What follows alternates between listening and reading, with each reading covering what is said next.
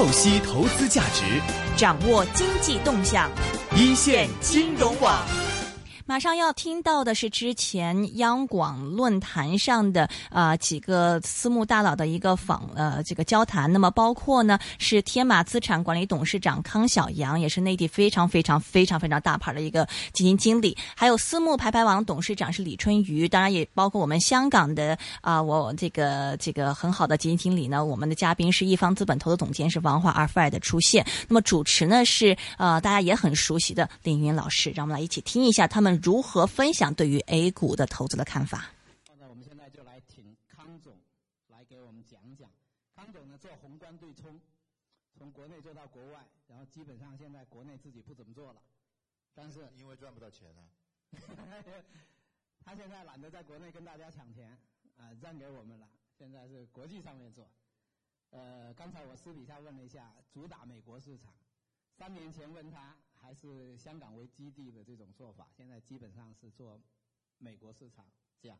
好，那下面呢就是第一个问题到你这儿，给我们讲讲一下这个 A 股这一轮上涨，您可以说是既是过来人，又是局外人啊，局外人，所以呢看起来会格外的通透，格外的清楚。您看到什么了？为什么会在这个时候呢会涨，涨成现在这个样子？它的上涨逻辑是什么？因为说说心里话，我现在也基本上是看看课了，挣不到钱。这个，因为你要问这个逻辑，我觉得还是政府的一个意愿，是首先是政府希望股价涨。至于说政府为什么希望股价涨，那当然原因有很多。我觉得这个呢，零六年和零七年那一波不一样，那一波因为有一些基本面的配合，嗯，这一次基本面也不是说不配合，至少有一点这个可能说。你说跌了这么多年了，估值比较低了，这这这这这一点可能配合，但是其他的方面我没见到，所以所以所以这一次的大背景是是国有股减持，但是呢也不能说宣布国有股减持，必须说要搞个改革两个字，嗯，所以叫国企改革，所以我认为这一波大背景是国企改革，是政府的意愿，希望股价上涨，完了以后呢，包括一些政策的配合，比如说可以融资啊。什么可以并购重组啊，对吧？反正你们就去做方案吧。完了以后，这里头的外围的资金就不断的这个进场，所以你看到的这个什么证券也好，金融涨是被动的，是因为首先是因为大家觉得股价要涨了，或者股价的资金涌入了，成交量上升了，导致了券商的盈利的预期就上升了，所以它是一个股价上涨的一个反馈。但作用实者，我认为还是政府的意愿是国企改革，嗯，所以从这个意义上来讲的话，估计时间上没那么快完，因为那个国国国企改革的方案还没做了，嗯，对吧？很多很多方案还没出来了，所以这跟那当时的股权分置改革一样了，大家寻宝啊，什么今天这个是什么方案呢？是送几啊？送五还是送六啊？嗯，啊，这是也可能是一样的。您刚才讲的跟零五年、零七年的。其他的条件指的是什么？不匹配的，就是基本面的条件嘛。最欠缺是什么？一二三。因为你现在企业盈利啊，并没有，并没有出现，比如说外围的环境啊，包括一些这个，主要是，包括这个资金成本和这个劳动力成本，就很多那些要素都不存在。嗯。因为当时还是处在中国经济还是处在一个大的这个加入世贸，这个大的成为全球的这个。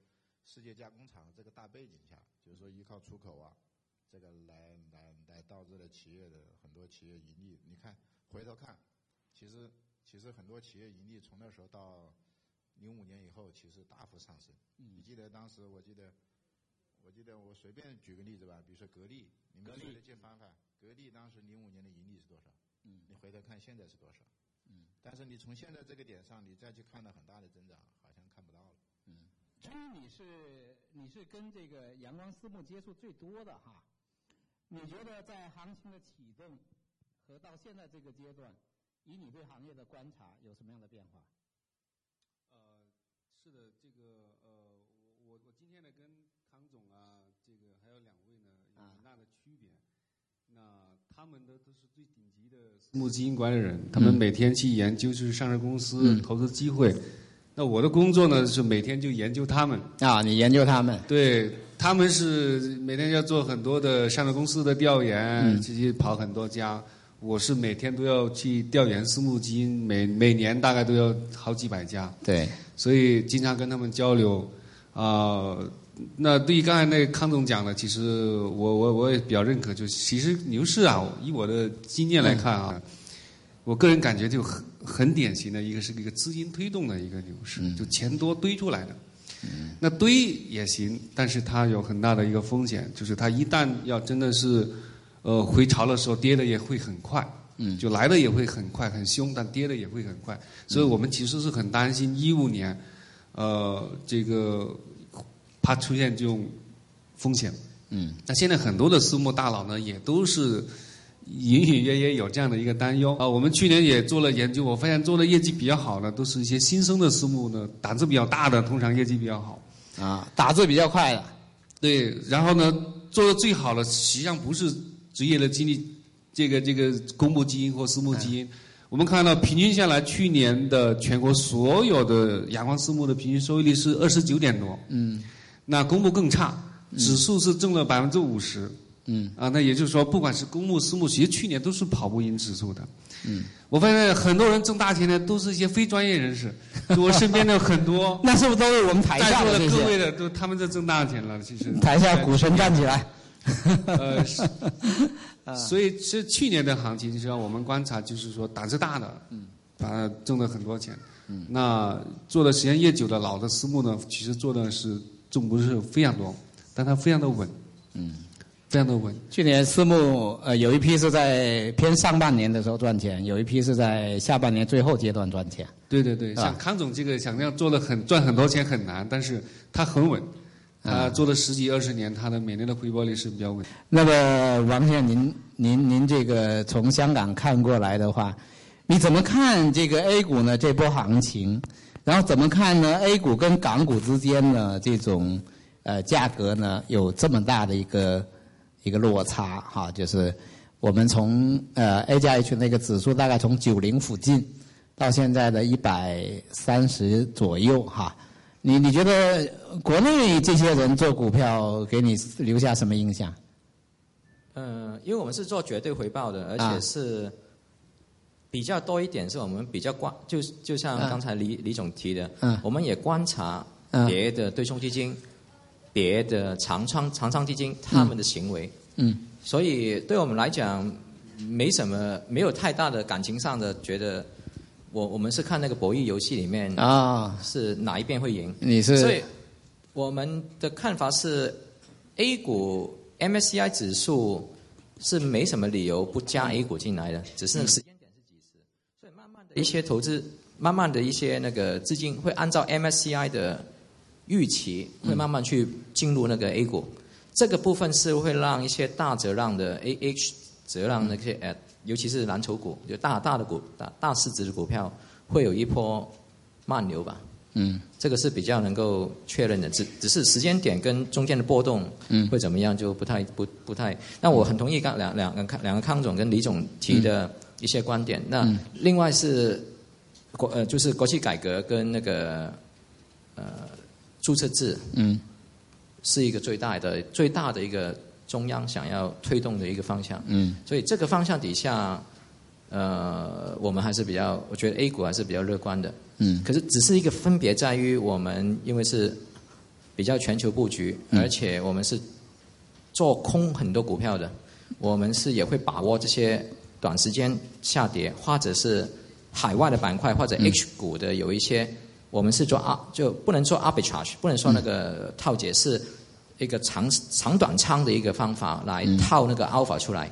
就让我们的 beta 的概率会 beta 的盈利会少一点，但是我们牺牲掉 beta 的这个部分，然后赚这个中间那个 long short 的那个 alpha 出来。嗯，好的哈，那再回到康总这里，国企改革是这一轮行情的一个核心逻辑哈。那么您觉得以您的经验来看呢，怎么样把握这个国企改革的这样一个投资机会？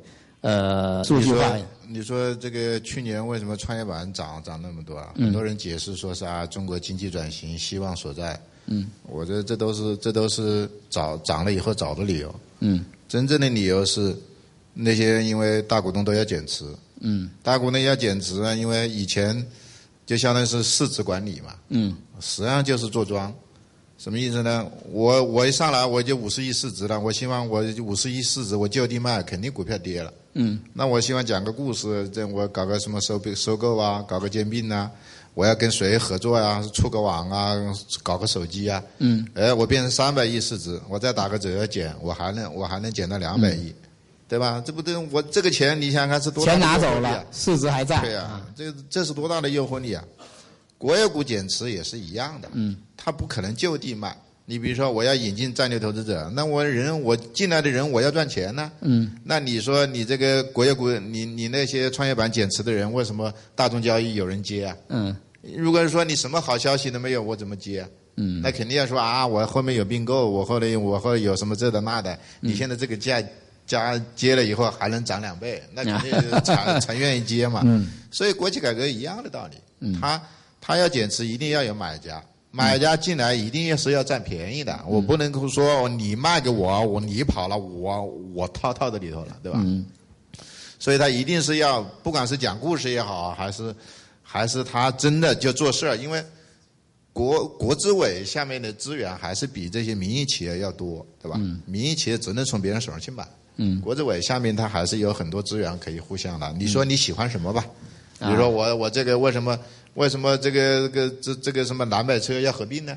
对吧？他无外乎就是说合并以后，这个原来是两个企业在竞争，是竞争型的利润，现在我们变成垄断了，我的利润率会上升，至少市场是这么想的。对所以它会有很多他认为在边际上的改善来提升股价。嗯这样的话，你才能够最终完成它把一部分减持掉，一部分还拿到，对吧？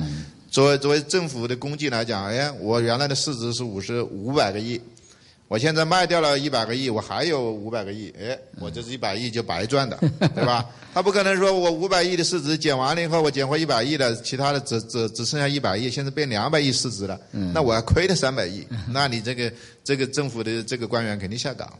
嗯所以你要说怎么逻辑，我们为什么挣不到钱呢？因为我们不愿意玩玩这种游戏，因为这东西啊，也就是到外寻宝啊，呃说的好听一点是寻宝，说的不好听是内幕交易，搞搞哪天又被人又被人查，又被人抓起来了。那那我觉得你们去做没问题的，啊因为你们也没有什么这个老百姓嘛，反正你听的风就是雨，也可以去搞。我你要说怎么找，我就是就是就是就是听的风就是雨呗，你信不信的问题呗，嗯对啊？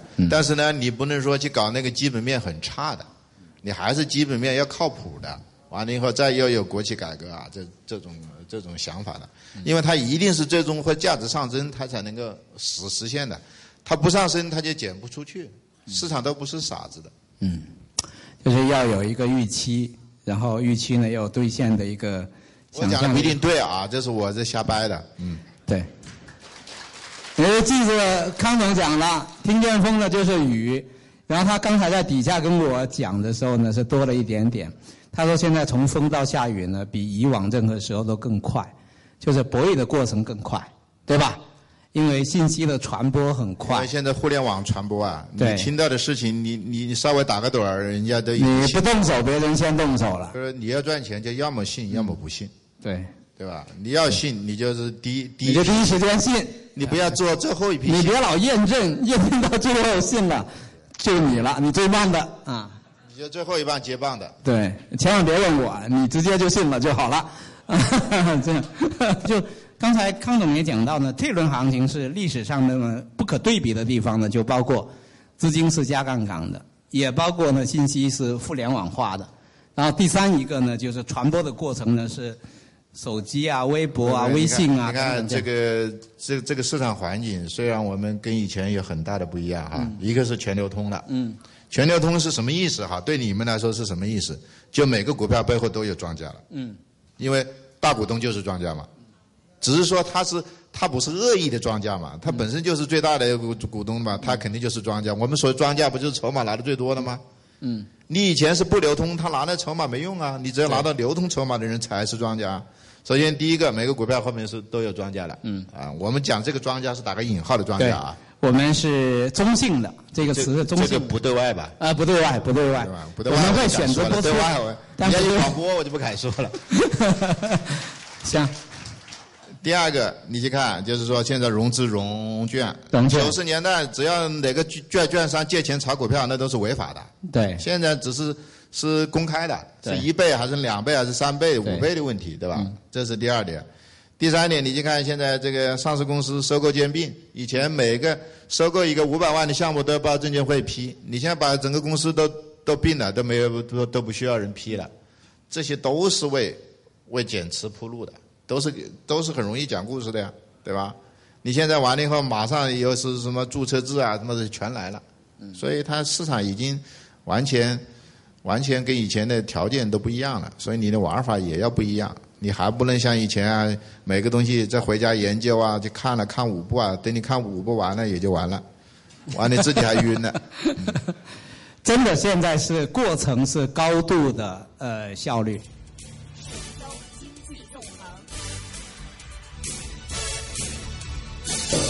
李总呢？你刚才讲，你说你在研究这个两个康总，他们不一样，然后选择对吧？然后呢，你再告诉投资者怎么投他们。你告诉我们要投那个康总和投这个康总，他们有什么不同？怎么投？对，是是这样的，因为呃，这个做了十年，我们私募排行做了十年，见了上千个私募基金经理。嗯。像康总啊，这个康总，呃，这个康总，包括那个王华总，那我都很认真的听他们的投资逻辑。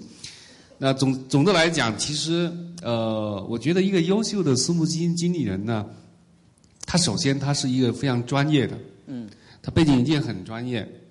第二个呢，他一定是讲诚信的，就是职业操守一定要好。那第三个呢，他应该是很勤奋、很专注。啊，很勤奋、很专注。如果这个基金经理成天到处去玩，呃，去去不做这个这个正儿八经的活，我觉得是比较麻烦的。但是你满足这个三点还不行，因为我这十年总结下来呢，最终我发现少数能挣钱的人呢，就是必须得加上个天赋。嗯，天赋。你刚才。康总讲的，就是说你要买，要要尽快买，要信。其实我的理解就是说，有些胆大，刚才我也讲胆大，是一种心理的素质。有些人呢，专业能力很强，也很诚信，也很勤奋，但是我看到他就是不怎么挣钱，甚至是赔钱，就是来自于他的心理素质不够，不够，不够硬。啊，所以我觉得这几点加总起来，我们再来看每一种做法，包括王华总啊、康浩平总、康小杨总。每个人他都有他的投资哲学，他的投资理念，他的投资背景，因此每个人挣钱的手法也是不一样的。我更倾向于给我们的客户说：你第一，把钱交给私募管，不是为了一夜暴富，而是为了做你这种财富的用管理，让他保值和增值。第二个，你要做适当的配置，因为每个人每种策略在每个市场表现它都不一样的。在这个市场上，没有任何一种策略或一种手法是永远都是战无不胜的，是吧，康总？不管你是做市场中性、做阿尔法的，或者做趋势交易的、做基本面投资的，所以我觉得一个配置是很重要的。啊，这是我给投资人的一个一个一个建议。嗯。啊，这是我认为一个要选一个好的私募。第二个，你要做配置。那第三个呢？呃，我觉得还是要适当的这个。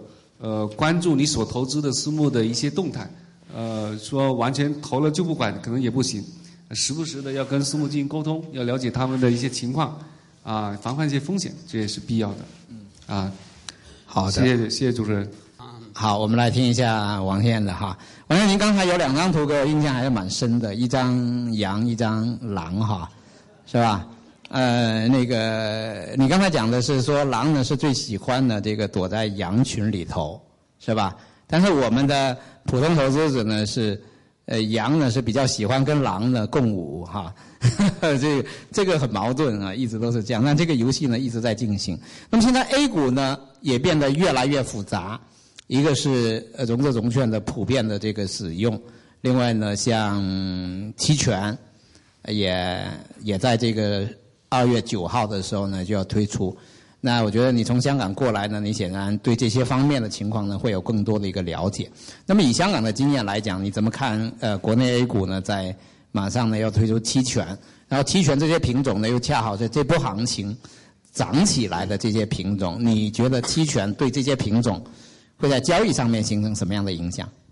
那期权一开始的时候，我想可能会，或者是再加上那个嗯，可以融券，因为现在融券其实已经。融券在 A 股呢，还是供应量非常少，比较难以借不到券，对，不方便，可能利息又高。嗯，但慢慢的，可能这个东西会慢慢的，我觉得会会越来越容易。嗯，呃，短期来讲会增加它的波动。嗯，因为估值还是比较高，但是长期来看，其实沽空的力量是是在做 buffering 的，是做那个缓冲的。嗯，所以反而之后会比较稳。稳定，稳定，再加上刚才我说的 MSCI 指数，让一些海外的基金经理进来。嗯，海外基金经理的他们的背景比较，他的他他比较比较用一些比较怎么说呢？比较他同一种套路。嗯，因为他们的那个整个整个生平啊，整个整个学习啊，都是比较比较价值投资型的。相对来讲，相对来讲，所以这种投资者进来以后。投资者的多样化会让整个盘会多样化的时候，那个有不同的看法，有不同看法就时候，就现在目前可能只有可能只有两成是机构的，可能八成是散户。那八成的散户的那个追踪的方方向就会影响到那个大大大上大下嘛。种类多了多了以后，这个就会比较相对会比较稳定，就没有太大的那个。就是你觉得这个呃推出来之后呢，还是会？长一点来看，会有利市场的一个稳定，是很有帮助的。我觉得，很有帮助。尤其慢慢的，可能一开始的时候还是会是会是买呃购入那个期权为主，但慢慢的可能也会有一些中中型的炒股的，或者是刚才康总提到的那种庄家，他们也可能也会用期权来做缓冲。嗯，这个也会也会就是 right option 呢，他会他会发，他说做艺术，他是做那个。发行人，嗯，用发行人的方法的话，整个股权的市场，整个整个配套起来，那个参与的品种就多了。参与品种多的时候，相对来讲，呃，以长一点的角度来看，是会稳定，相对稳定一点。嗯，就是比较有效率，应该是说比较有效率。嗯，然后那个估值也可以对港股的那个，因为现在目前你 H 股跟 A 股虽虽然是同。就是你的股份是一样，但是你的你不能你不能拿来换嘛？啊，没有置换，没没有办法换呢，因为你 A，所以套利就变得很难。两个市场是隔离的，隔离的根本没办法套利嘛。嗯，那 ADR 可以，所以你看到 ADR 跟港股或者 ADR 跟跟中国股票就有这个特性，就比较嗯，有有这个传冲在里面。好的哈，想问一下康总怎么看这一次的融资融券闪金信托？然后呢，政府呢又在查查的时候呢，又不是说联手在查查的时候呢，又希望说市场是比较稳定的等等这些。你觉得融资融券和散金信托会不会给股市呢发展后续的发展呢埋点雷？用不用小心？这个呢，我就刚刚刚讲的，政府希望股市涨，除了国有股减持以外，其实它还有一个意愿，就是充当着这，它不能那么赤裸裸的，就是说要卖卖国有股。还是充当着这个经济转型的，因为现在经济大家都知道，马上要跌破七了，对吧？经济下滑，你像原来就是说像温家温温温温总理啊，我们不能叫温家宝，温家宝总理啊，温家宝总理就是搞四万亿的时候，之后是失败的，对吧？因为是通胀起来了，企业最后还是没拿到钱，资金利息很高，对吧？完了房房房地产价格上涨了。这次呢，因为经济在下滑，对吧？企业盈利不好，就是说。如果你只是降息或者是降准的话，其实对实体经济的帮助不是很大。因为为什么呢？银行的实际利率不会降下来。我相信有肯定有在座是银行，有银行的，嗯。因为利息是对风险的补偿，对吧？嗯。因为你实体经济坏了，风险在了，银行不可能说我主动把利息降下来给你，给你，给给你。所以你即使降息的话，他这个钱还是流不到企业里头去。嗯。呃，政呃政府就希望通过，因为社会。融资并不是仅仅是通过通过信贷嘛，对吧？你还可以通过你的企业直接融资，你可以你可以发股票啊，对吧？所以我讲啊，从这个意义上来讲，他把这些融资这些放开，其实他更多的是是实际上增加把社会的其他的闲散资金吸引进来，嗯，吸引进来增加整个社会的融资额。只要企业拿到钱了，银行的相对的利相对的风险也会下降，对吧？完了以后，这个希望这些钱企业拿到钱以后又投入实体经济，达到当时四万亿没有达到的效果。这是这轮行情的另外一个逻辑，一个诉求，啊这也是这么。但是我觉得这个很难。这个很难。这个很难，因为中国都是赌徒，这个东西都 钱钱不一定最后都会流到这个最有效的企业，嗯，那那里去，就是直接流他不愿意，但是我们说定增对啊，定增大家又愿意。所以我就觉得现在这个市场啊，把这个把这个什么什么融资融融券了，把这个问题啊放大了。我认为没有那么大问题啊，以后可能这是个常态。嗯，这可能首先是个常态。政府之所以要管呢，他是怕这个风险累计太高了。嗯，或者说，你看为什么把中铁、把把把蓝蓝百车那个停了？啊，因为你的融资额太高，他、啊他比你还看得到了。嗯，我认为现在都没事儿。能看见底牌的是政府。大家都在说的时候都没事儿。什么时候开始有事儿呢？大家在说这个事儿的时候，市场没反应的。嗯，大家说融资量那时候，就比如说现在一狼来了，人就跑了；一狼来了，人就跑了。那会有事儿吗？没事儿。什么时候会有事儿呢？说狼来了，人不跑，那就会有事儿。对，啊，我认为这个事情短期不会有很大影响。此处有掌声是吧？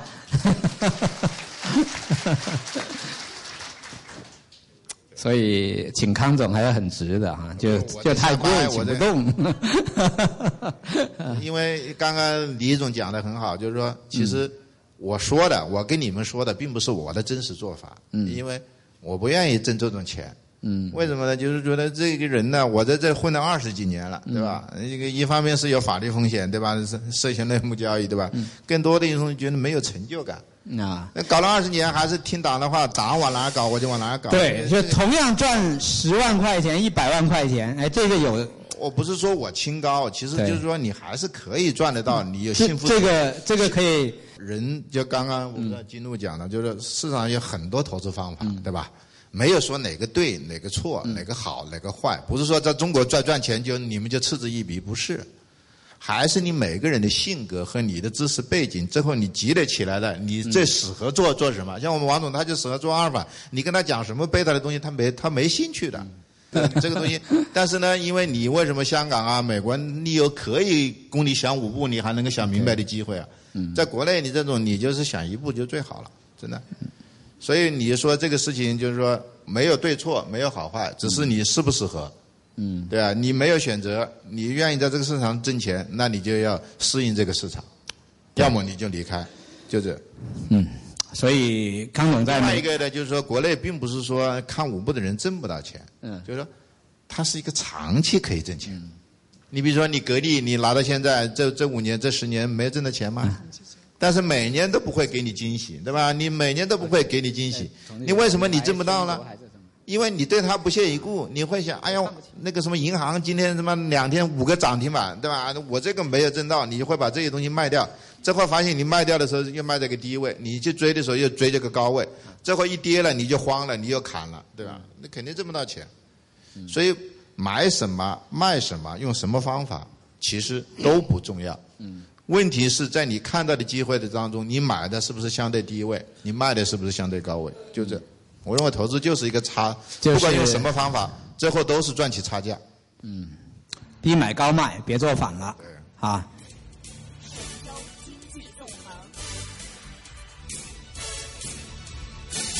啊，那个李总，你抽到的一个问题是说，黑天鹅怎么办？黑天鹅，比如说，呃，这个周末大家很关注的，就类似于呢这个民生银行这件事儿哈，啊，民生银行这件事，已经有一个听众朋友在底下传过来说他持有民生银行，在投资当中呢遇到黑天鹅的时候，会是怎么办？如果碰到这个离这个事情呢，我通常都会认赔离场嗯走了。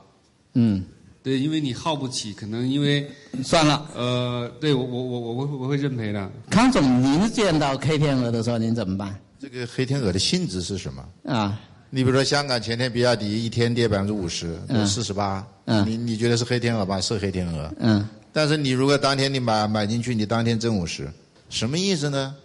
我的逻辑啊，就假如说你买的逻辑还存在的话，因为有些黑天鹅，因为影响股价的因素有很多，嗯，对吧？有基本面的，有长期的，有影响情绪的，嗯，有把把个人抓了。你看那个佳兆业，对吧？佳兆业也是黑天鹅事件啊，那个老板被抓了，你看那股价暴跌，那个可转债从从一百多跌到八二十，我有朋友去抄底了，昨天回到八十几了，三倍，就是说黑天鹅。到底什么是黑天鹅啊？你不能说这个股价一跌就是黑天鹅。嗯，黑天鹅就是说是灾难性的。嗯，你像零八年你再扛住了，也也会啊。嗯像我我认为这样哈，如果这个事儿没有，我有可能把它当成是个机会。我有股票的人，我我这个人不不不喜欢挤着卖股票。啊，就大家都慌的时候，我就不卖了。我觉得天塌不下来。对我这辈子有两件事情我不会干，我不会排队卖股票，也不会排队买股票。啊，我凡是发现街上有排队的地方，我都不去。为什么呢？防止踩踏事件出现啊。不是，你说你排队，你如果你能排着，那这个这个东西也不值钱了。如果你排不着，你花那么多时间干啥？嗯，对吧？所以你你说这个街上，你说看到一堆人拐了十道弯排的队，你去排到后面有意义吗？没任何意义，对吧？很好哈。再给你讲一个故事。啊，索罗斯嗯当年呢，雷曼破产，你们去看索罗斯亏了四个亿在雷曼，嗯，是雷曼在下跌过程当中，索罗斯去抄底了。啊，但是你们都都去笑话索罗斯，对吧？他赔了四个亿，最后你看零八年他赚了多少钱？嗯嗯所以他是说，还是你用多少本儿的问题，对吧？你黑天鹅，你不能说我这个黑天鹅进来了，我把我身家性命全全握全印，那不行。那你这万一你你你这活不了了。赌你我拿个资产百分之十，还是要风险收益比嘛？嗯你觉得这个事情过去了会谈到什么位置？如果最坏是什么情况？比如说你有一百块钱，我拿十块钱，对吧？我我谈回来，我我十块钱我能挣六十，我赔就赔十块。那我这个赔率我愿意干啊，为什么不愿意干？那我来问一下那个王先生哈，那个你怎么看油价变动当中的科技因素？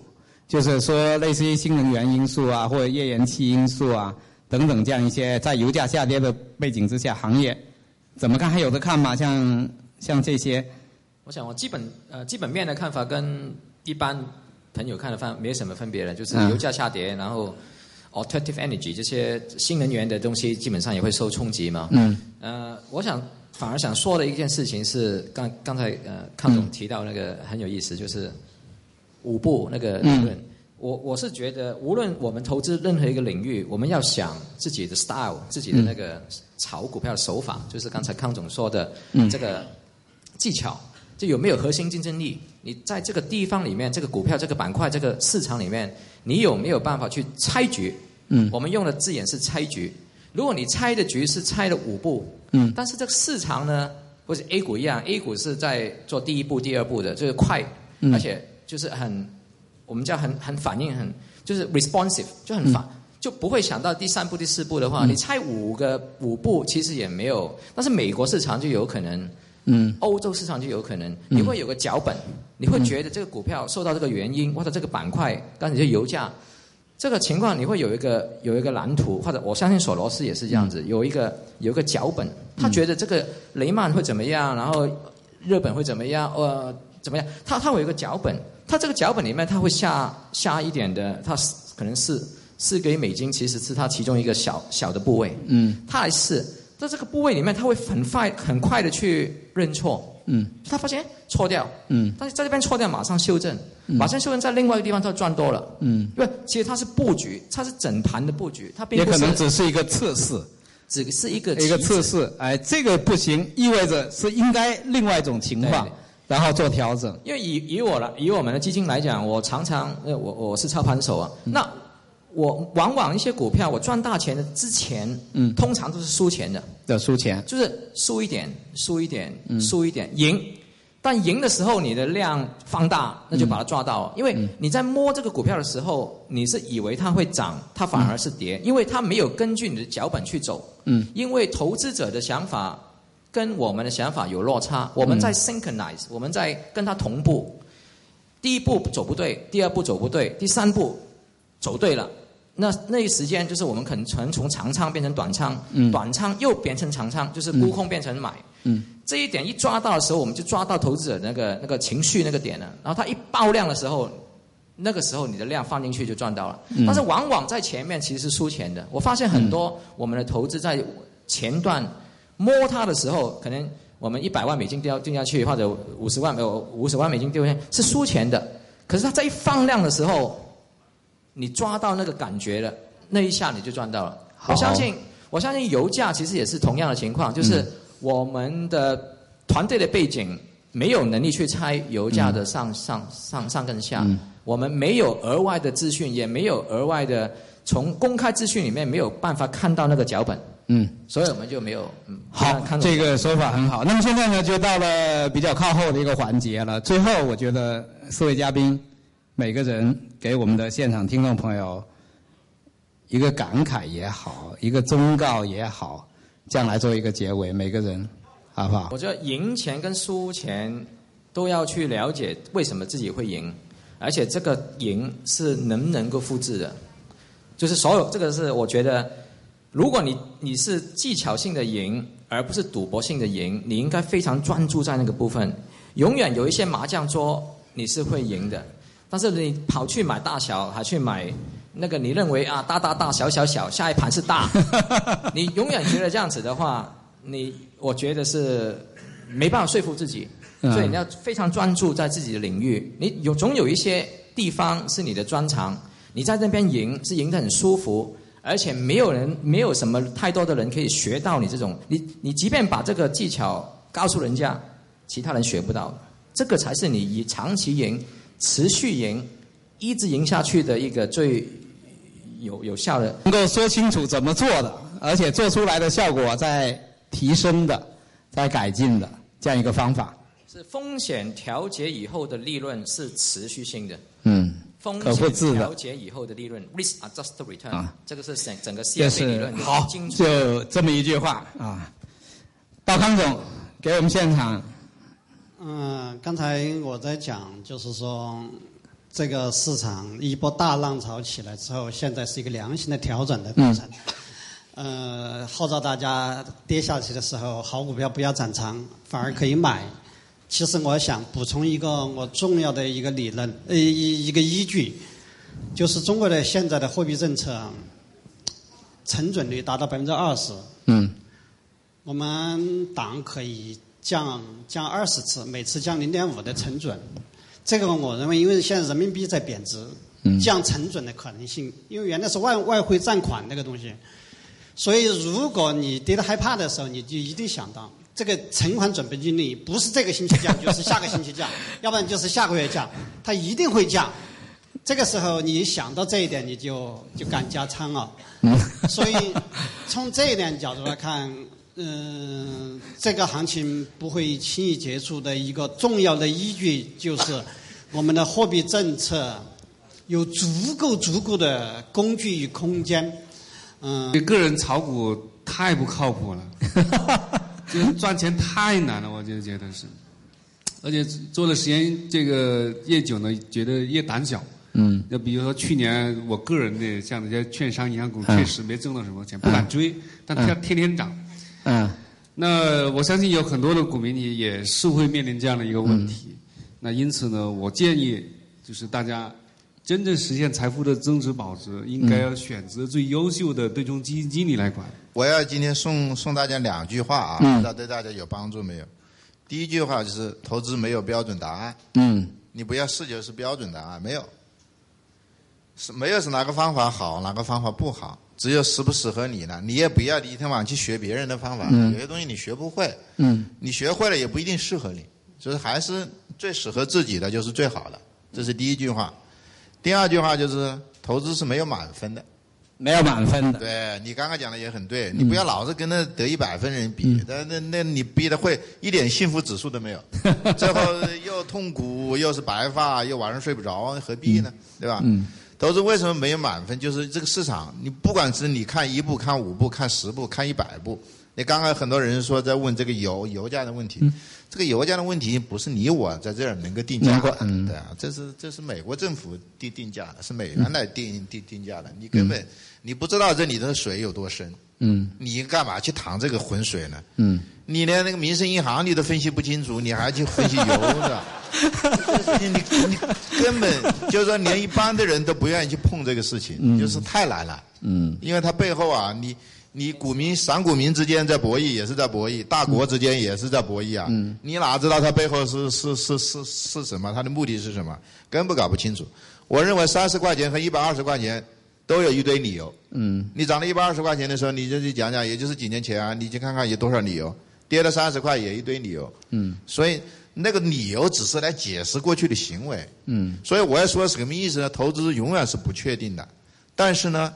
你一定要找到自己认知范围内的相对确定，你觉得有把握的。我不知道你们打不打德州扑克，对吧？那那底下的三张牌没有翻出来之前，最后五张牌没翻出之前，你也不知道。即使翻出来了，因为你不知道别人手上的牌啊，嗯，你还是不知道最终你到底是能赢还是不能赢。但是你有一个概率，大概你能赢。我赢能赢多少？我输愿意输多少？投资也是一样的，所以它没有满分。你是愿意得六十分，还是愿意得七十分，还是愿意得八十分？取决于你愿意下多少注，对吧？你看到的这个机会，你有多少把握？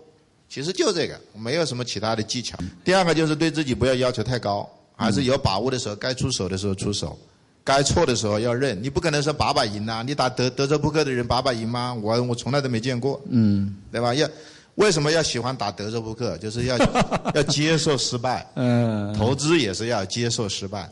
问题是还是你赢的时候赢多少，输的时候输多少。你把这个控制好了，你就是一个合格的投资人。谢谢。好，谢谢康总，肺腑之言。肺腑之言，谢谢谢谢几位。OK，谢谢几位这个精彩的对话。在这里呢，我的大概总结一下他们对于 A 股的看法。那么普遍呢，都是认为呢，这一次的 A 股的上涨，除了资金面的推动之外，还有一个很重要的原因，就是为了国企改革做铺垫。因为如果国企改革，那么一些国有资产要啊、嗯、私有化的话，那么是需要一些的概念呢，需要一些炒作，是把这个啊。啊，相关的这个股票这个估值炒上来，那么呃，这个做这个国企改革才会比较的容易。所以从这个角度上来讲呢，呃，中央方面也不会希望股市出现大跌。但是几位的这个看法是认为，因为 A 股方面的散户太多，炒风是太严重。就可能一个消息出来呢，这个股价就不知道炒到哪边去了，就很难是用一个很基本的一些投资的概念呢去做解释，所以就要看投资者们是不是适合这种投资的方式来进行这个投资了。那么在嗯这个融资融券方面呢，他们是认为对于这个股市的影响，短期是有影响，但长期来说呢，嗯未必是有这么大的这个一个影响。那么大概是他们的一个总结。今天。本次我们会有 Stella 李慧芬，还有陆羽然先生出现，热线电话一八七二三一三。